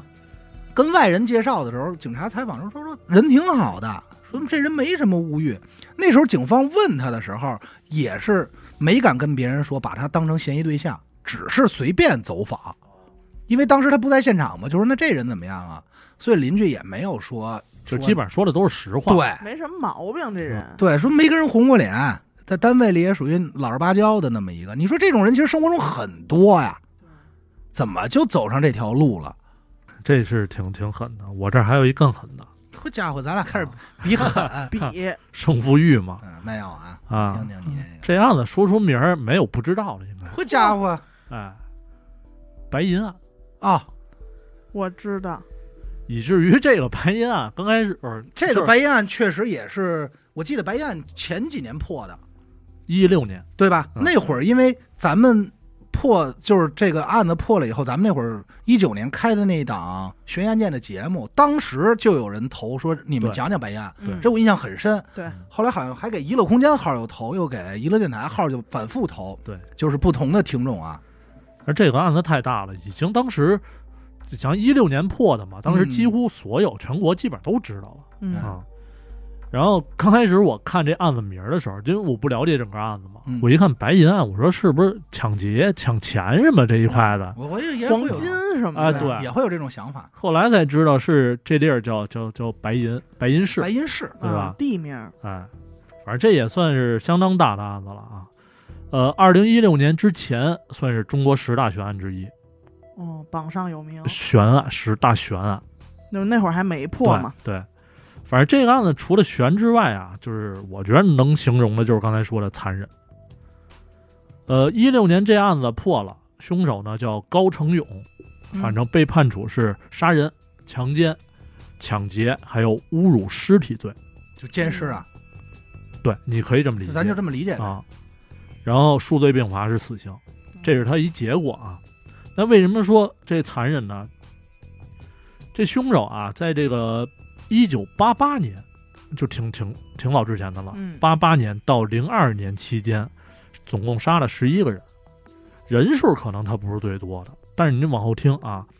受害人全是女性，最大的超过三十，最小的八岁，这么小，八岁。孩子都不放过。对，所以我说为什么叫残忍呢？而且啊，所有受害人全都遭过性侵，八岁，包括八岁那孩子。哎呀，不光这些啊，警方在对这个大部分受害人这个尸体嘛描述当中，嗯，几乎都有一条叫做颈部被切开，就是从脖子这里就直接横着一刀拉开。切呃，我没看过图啊，我但是大概能想象到那种场景，嗯，基本上就相当于断头嘛。嗯对吧？然后有的受害人呢，还是就这种失去了手，然后皮肤，还有生殖器，肢体有残缺，生殖器也被他切了，就这个人就狠到这种程度。当时这个社会影响是相当恶劣的。嗯，之前呢没被抓，一方面是因为当时这个，呃，凶手啊是相当狡猾，因为他做的事儿都很隐蔽，嗯，啊。二是当时技术确实有限，虽说留下了一些指纹啊，包括 DNA，但是技术有限嘛，嗯，所以没法去追查。属他这个是标准的连环杀手，连环杀手，连环杀人魔，零四年的时候，这个警方悬赏二十万，零四年，都没把这人这弄出来，就是没找着他的信息，说白对了，，连线索都没有。那直到这个一六年的时候啊，警方重启了这个调查，嗯，这时候用了一种什么呢？就是叫 Y DNA 这种检测法，嗯，才算把这人给追溯到。什么意思呢？它就是 Y DNA，因哎为男性 Y 是算是父系遗传嘛，我明白了，就跟咱们之前讲过的一个案子，他就是看族谱，对，是吧？对，他是奶汁儿的，就是你只要是同一个父系，爷爷、啊老祖这一太这一爷溜儿，哎，你这 Y 基本上大差不差。然做后比当对，我就至少知道你是谁家的孩子，对，嗯然后再找你是第几代就完了。当时这事儿也挺寸的，就是什么呀？这个高成勇啊，他一个堂叔，跟他肯定是外一样嘛，对嗯吧？就他爸那辈儿嘛。然后是因为这个行贿，让警方给摁了，啊然后把这 DNA 给入了库了。啊，哎，之后呢，警方再这么一比对，哦，跟这个那真是机缘巧合。他们家人，呃，对他们家人摸呗，嗯然后当时就就开始排查，排到这高成勇的时候，高成勇都筛糠了，害怕，真害怕了。那时候，那你啊是像之前多狂他一人、啊，杀人的时候他想怎么什不么害呢？怕呀？我也琢磨这事儿呢。是啊，就是可能就是这种反差嘛。你之前你抓不着我，哎，不过其实你要是说看电影也好，包括说看这种，呃，刑侦类的东西，看多了以后，你会发现凶手分为两类，一种就是特别狂，挑衅警方，逮了还特狂，然后就是精神变态；还有一类就是逮了以后巨蔫儿，跟正常人一样，特怂，嗯就是那种挨欺负那状态。但是一查他可能杀了十多个人，就是在调查的过程当中嘛，光指纹，因为这是下了大功夫的，光指纹就比对了至少是十万份儿，嗯，你就想想多少人破吧，案比较费劲，对破案相当费周期比较劲长。嗯，所以说这个案子在在就是当地人，因为是那边白银市，包括去包头这两地人民心中确实是一个恐慌的恐慌恐，慌了好几年。对，你要再不破这社会舆论，你压不住我了。想知道他最终残害了多少？十一人十一人。啊，十一个女的嘛，但是持续了八八年到零02年，十四年的时间，他也是随机找这个对象，呃，除了受害者有一些相同的特点以外，都是年轻女孩儿。啊，啊，那小孩儿应该因为是什么呀？那小孩儿啊，呃，八岁那孩子他妈可能也没多大，我嗯估计可能当时是奔他妈去的，保不齐是怎么着盯上了。啊，反正就是满足自己的兽欲，这么一个兽欲是吧？对，这么一个，就是胸口这皮就直接扒，头皮直接扒，我不知道因为什么，就是他可能就是只你要非要咱们解释，咱们讲过这么多案子，只能说刚开始他对这种事儿上瘾嘛，有怪癖，对你包括韩国的那个好几起华城连环杀手、杀人回忆录那个，我也忘了啊，这叫什么名儿了？也是这几年破的，就好多都能断定，最后可能就是这个人性取向有有问题。咱们不是讲过吗？这种类似的，嗯嗯包括生殖有障碍，啊，真是，关键还藏了那么多年。这还是那句话，这种的是真的没法逮，不好逮。嗯，我说我我我反正是看他这照片啊，这如果要是走大街上，嗯，我觉得他就是一个普通人普通一大叔，可能就是没感觉。没感觉，看不出来什么太狠的状态。嗯，深藏不露。所以说，你说这事儿也是机缘巧合，要是没有这个 DNA 对比，他这个叔没犯事儿啊，就逮不着了。真逮不着，对吧？他要在停止作案中间这几年，这是就是悬案了。除非说什么呀？除非说警方把全国人嗯 DNA 都给做了，嗯，那这多大功夫的？哎，我前段时间在抖音上看了一个悬疑的韩剧，嗯，就是快看啊嗯，叫《隧道》，其实那个不错，就挺好看，我可以推荐大家看看。大概讲的是什么呢？一九八几年的时候，男主是一个当地的警察的头儿，嗯在那儿去抓捕一个连环杀手，他就是每次都用丝袜把人勒死。啊，一一下致命，然后勒死以后，他会在脚踝这块儿，每个尸体脚踝拿钢笔点一个点儿，第一个尸体点一标个，第二个点俩，啊第三个点几个。哇后来警察就发现这里少一个，就是警察已经追到第六个的时候，发现没有五。 啊，后来男主就追寻这个犯人的时候，跑到一个隧道里，回来的时候发现他自己穿越了。他是他他是一个那种穿越剧啊，好，这对，确实有点下头这块儿，穿越到二零一六年，就穿越到穿越到现在了。嗯，二零一六年以后，就是三十年以后，他干嘛呢？他就是发现这个凶手还没有落网，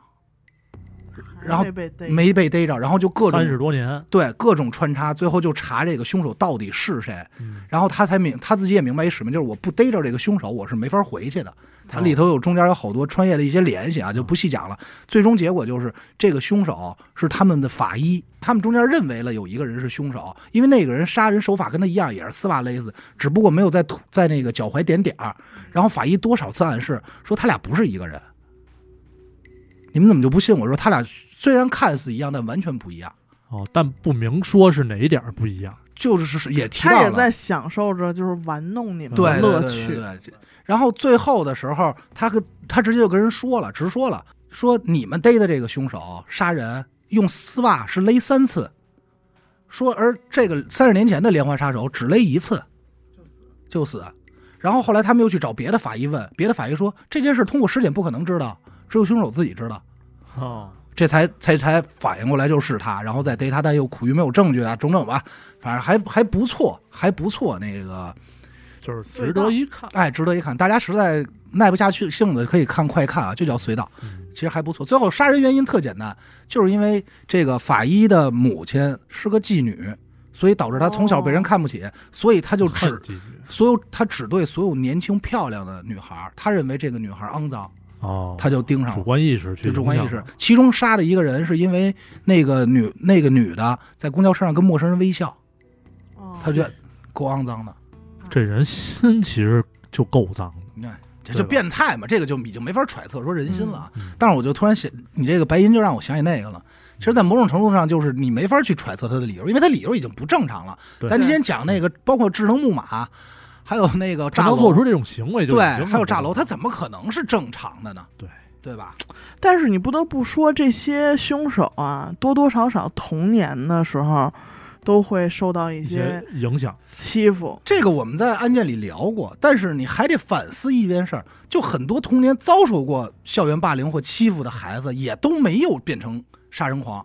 就没有变成变态杀手。可能没，我觉得是这个说法，反正就是我看我在看那个心理犯罪心理学来解释来说，就是这个事儿可以倒推，对，就是童年的某些行为影响了他，有可能，嗯，但是又不绝对，对对对对，你对吧不，能说他小的时候一直被周围的小朋友欺负啊、歧视啊所，以他就应他该就杀一人。定是个变态杀人狂。这个肯定如果这事儿要绝对的话，就简单了，只要把所有小时候挨过欺负或不公平的，你就逮起来吧，以防万一吧。那不可能啊！对还有吧多少成功人士？咱假设假设啊，成功人是士有啊是从这种环境出来的，对对吧？对，是有，这你没法一刀切。我这儿呀、还有一个最近的，就是离咱们时间上来说是相当近的，嗯，这个叫吴谢宇弑母案嘿，这也有名儿，嗯大案，啊，微博上很对北大高材学生嘛，案，嗯，微博上很火呀、当时对吧？各各方言论都有。嗯这怎么回事呢？是这样啊，呃，咱先说这个中间的机缘巧合，它是怎么被发现的这个事儿。嗯，是二零一六年二月十四号啊，那年情人节嘛，情人节这警方啊就接到报警了，说这报警人说说什么呀？说我这个妹妹跟我这外甥从国外坐飞机回来，嗯哎，我来接机，但是没接到人，打电话手机也没人接，联系不上联系不上，而且呢上家敲门也没人给开门，啊，就这么着就怀疑是不是出事儿了。不知所踪，哎娘儿俩，对，当时就决定报警。嗯警方来了之后也是强行破门，把这家门一打开，就发现吴谢宇他母亲的尸体就在屋放着呢。嗯，当时这情形啊，这个尸体外边就是裹着好几层的这个塑料布，嗯，然后中间还塞着什么呀？塞着活性炭，每一层中间都会有活性这炭，就是要烧啊，不是烧啊，嗯，是为了吸尸防防止那它个散出臭臭味儿。儿哈，啊，嗯吸尸吸哎味儿，嗯，那警察一看这个，好家伙，死一个了，这是他妹妹，对吧？嗯这报案人的妹妹嘛，嗯那外甥上哪儿去了？当时就一琢磨，得，甭说了，就找这人呗，这孩子肯定是有嫌疑啊！先找吧，哎，拿出了一万块钱进行通缉啊啊。直到这个二零一九年的时候，二零一九年四月，这吴谢宇才算是正式被逮捕缉拿归案啊，中间是逃了三年。也够能逃的。上哪儿了？哎，这就很奇怪，是吧？就是在就是近年代能这么淘的也挺厉害消的，失在大家对的视野里。对，其也实挺厉害挺简单的一道理，它主要靠什么呀？就是网购身份证，啊，买假身份，这么着去用别人的身份去流窜。那吴谢宇这人呢，怎么说呢？比咱小小几岁，九四年的嗯啊。然后他妈谢天琴是一老师，中嗯学老师他自己不也是高材生吗啊、？对，这个谢天琴啊，对吴谢宇打小就非常严格啊，就是天幕就是怎么说呢？压力之下，培养了这么一个高材生，啊对高材生，但是吴谢宇对于他妈给的这种压力，打小是有点儿就是叛逆，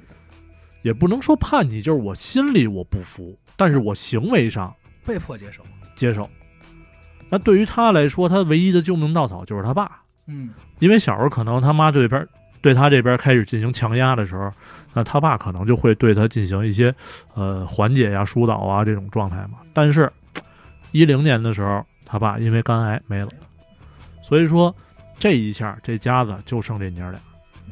等于说实话，就是这么多年也是一直忍着。嗯哎，憋着，但是那会儿还好，因为有他爸在在做调和嘛，对吧？但是这他爸一没呢，这娘儿俩家里就开始怎么说呢？气氛就有点不对，你看，这嗯滋生矛盾吧，容易呃，矛盾都很少，其实啊、但就是谁也不理谁。就是不说，谁都不说，因为就藏他着。唯一的排泄的口子不在了。就冰冻三尺非一日之寒嘛。嗯对，所以整个家里边气氛就变得非常压抑。然后到了二零一五年的时候，这个七月份，吴谢宇就说呢，我怎么说呢，在家里边就把他妈给杀了。你没有任何起因原因吗？呃，这个起因吧，其实说起来很奇怪，就比较弱是吧？因为在这种强压的环境下啊，呃，吴谢宇就认为说，在这家里边，我跟我妈，我们俩只能活一个啊，调和不了了啊，要么就是他死，要么就是我死，因为我想自杀了。啊，就被逼的压力这么大，对，但这个我估计也是是不是开庭的一面之词，咱也不哎好这就不说。重要了。对咱们就先听呗。对然后呢？他把这个尸体就处理了一下，就像刚才咱们之前说的，裹起来，嗯然后在家里边装一摄像头。之后啊，这个吴谢宇用他妈日记里边的字迹，去模仿了，就是呃传了一封这个辞职信。啊，啊，哎，哎，我先问一嘴，他是怎么把他妈杀害的？我没记错，应该是拿哑铃直接给敲死的，啊，钝器，是呃击击伤了后脑嘛？估计应该是。嗯，然后跟亲戚朋友这边说什么呀？说要出国，吴谢宇要出国去做一个交换生，嗯，然后他妈一块儿陪同去，然后陪哦跟读，对，相当于陪读吧。就说白了，给他妈找了一个正当的消失理由嘛。对，对，然后跟亲戚朋友这边、同事啊什么的，都总交代了共总共借了一百四十四万，借钱啊。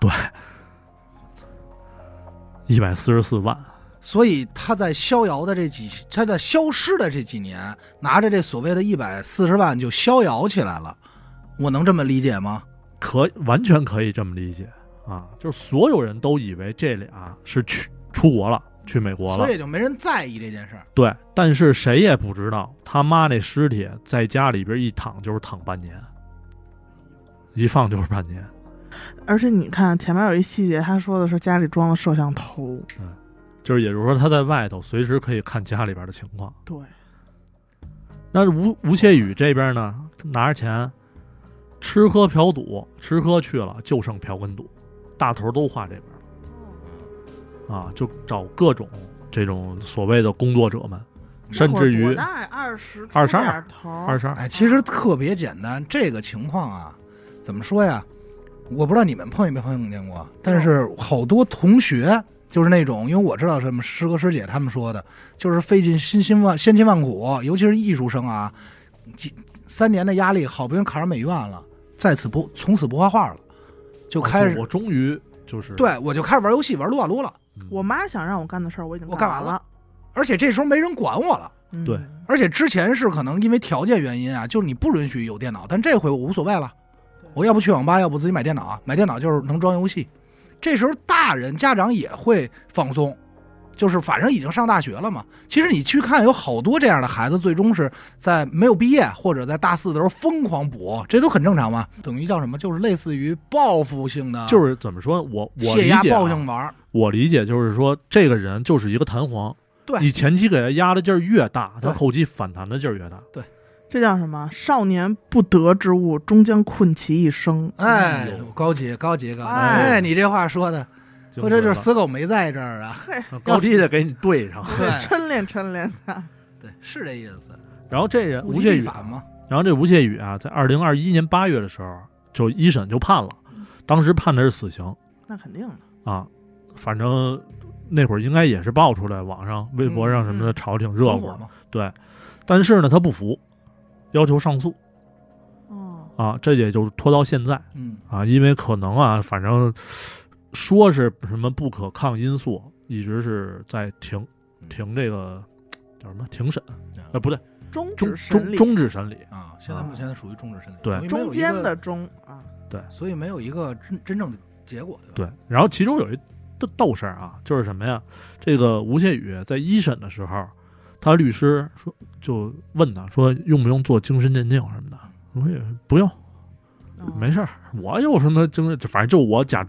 就是假装他那个状态可嗯能在这儿啊，就是没什么精神问题。但是二审的时候，他就是律师问他说要不要做精神鉴定吧嗯，这回他同意了啊，哦啊、就是可能人上在自己找个那什么，面对死亡的时候，他终归有一个还怕嗯是的有，求生欲。对。因为很简单，你去看他借到一百四十万这件事儿，他没有跑路，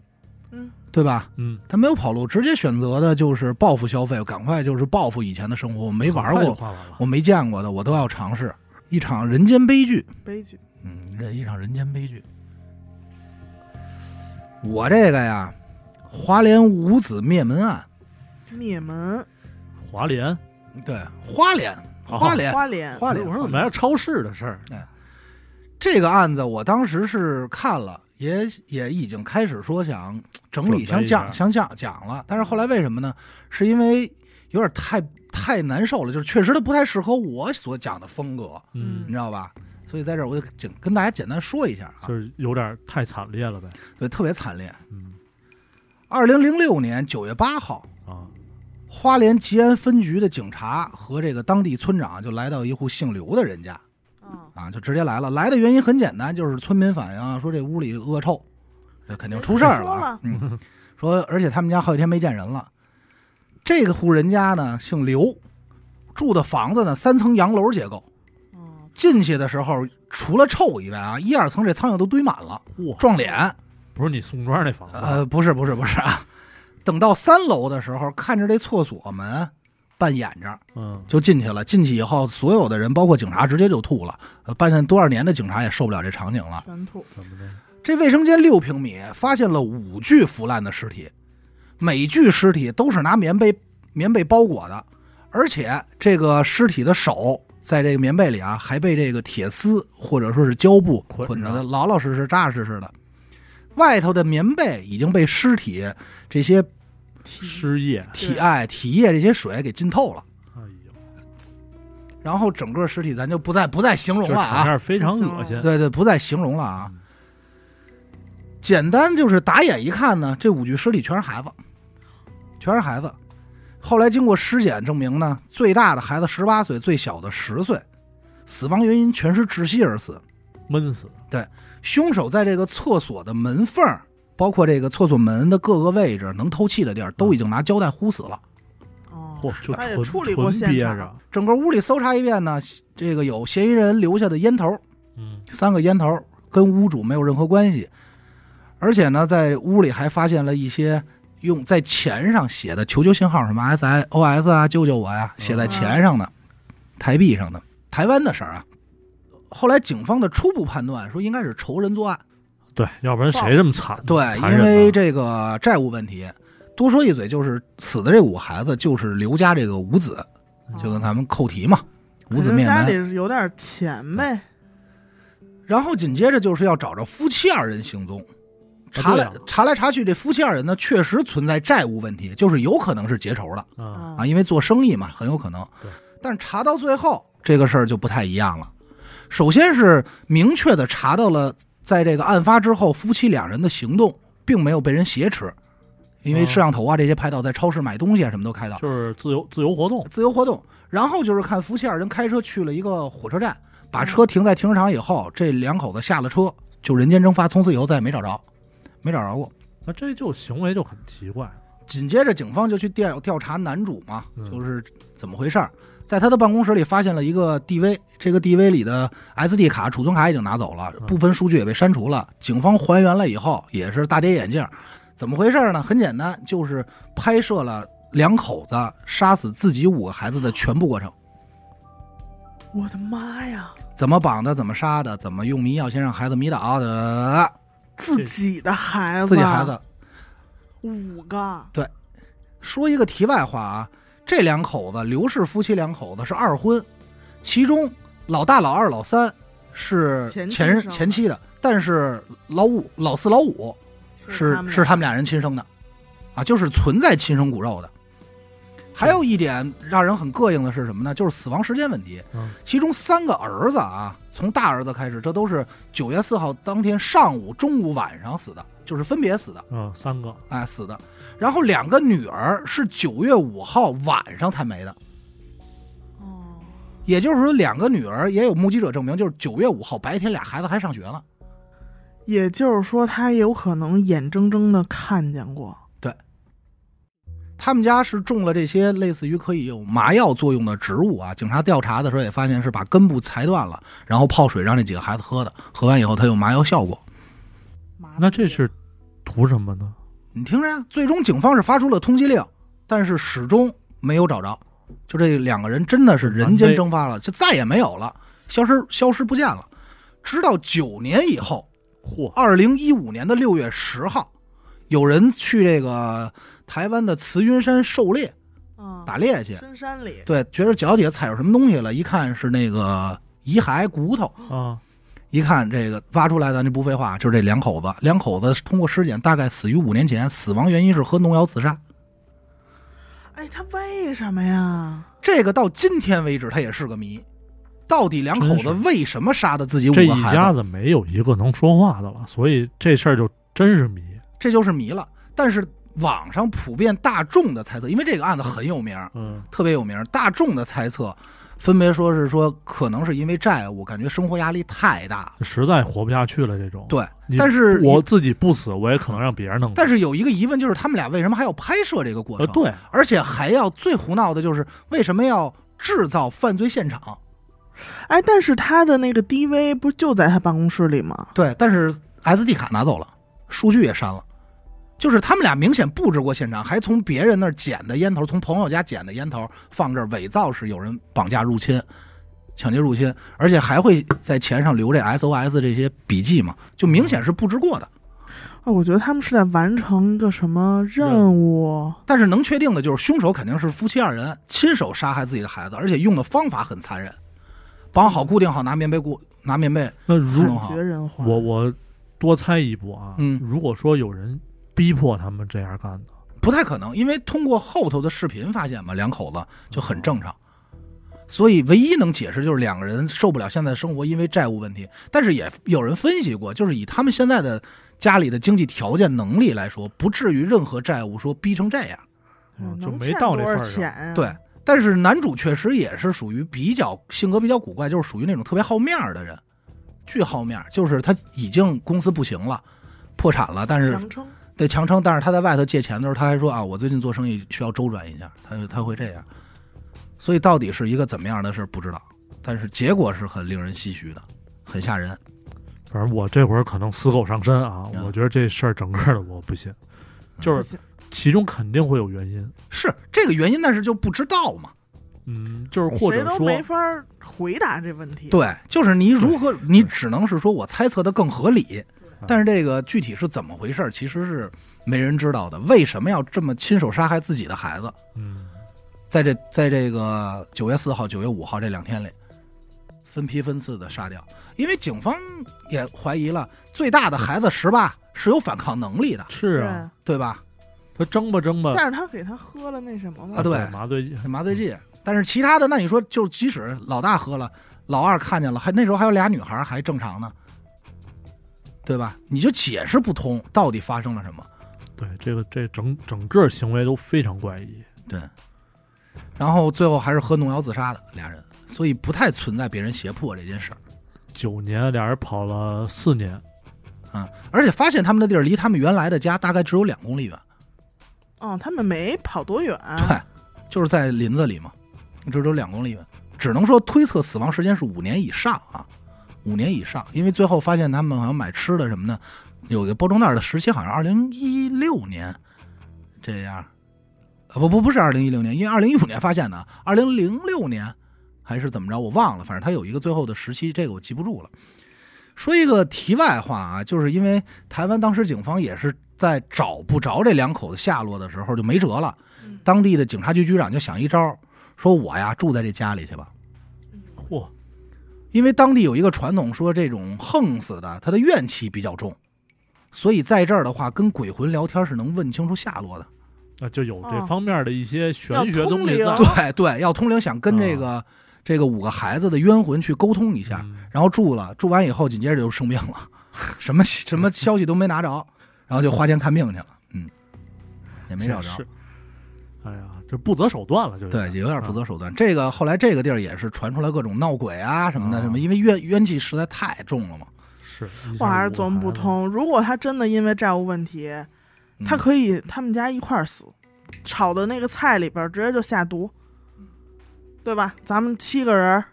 一块儿都一块儿，对呀、这这其两实口子出去还活了四年，脱裤子放屁嘛，对对吧？解释不通，哎就是何必还要杀了自己的孩子？难道就是恨孩子拖累？但这个事儿咱们剩下的也都是揣测了，嗯就正好和你那个相反，你那个是弑母，我这个是弑子，是对。对吧？正好你这说完我这和我这个正好相反，解释不通。哎呀，真是你这所有一系列的，这咱之前捋过的这些，他们的行为，你就那会儿那个讨论那个问题嘛，我能能不能拿意识潜入到你身体，看你到底在想什么？嗯想不通，真是你哪个角度来看这个事儿都是不合理的。好多事儿是没法去解释的，就是你理解不了，他有他的逻辑，但是你理解不了。对，这个今天咱们这应该带来了，应该有十个以上了吧？其实这个形式以后还可以再做，对可以，对吧？因为还没还没弄出来呢，因为还有小伟那儿可能看过呢，嗯，对吧？他因为生病，然后包括以后可以说说这个香港怪外的。啊，国外的，嗯对吧？这其实都可以说说香港十大奇案，这也是听众老点名的对，但是确实被讲烂了，有点嗯不想讲了。但是哪天可以统一扔出来一块儿聊聊，对嗯，都对可吧以？说说。那行吧，那这期先到这儿，哎，好吧？咱先这么着，啊，感谢您收听本期节目。我们的节目呢会在每周一和周四的零点进行更新。如果您想加入我们的微信听众群，又或者是寻求商务合作的话，那么请您关注我们的微信公众号“一乐周告”。我是闫德抠，小伟不是阿达， 我这脑子真乱了，你多替他想说啊了我太想他了，主要啊太想念他 啊了。我替死狗说，是吧？许先生，嗯哎，我们下期再见。来来来来拜。拜。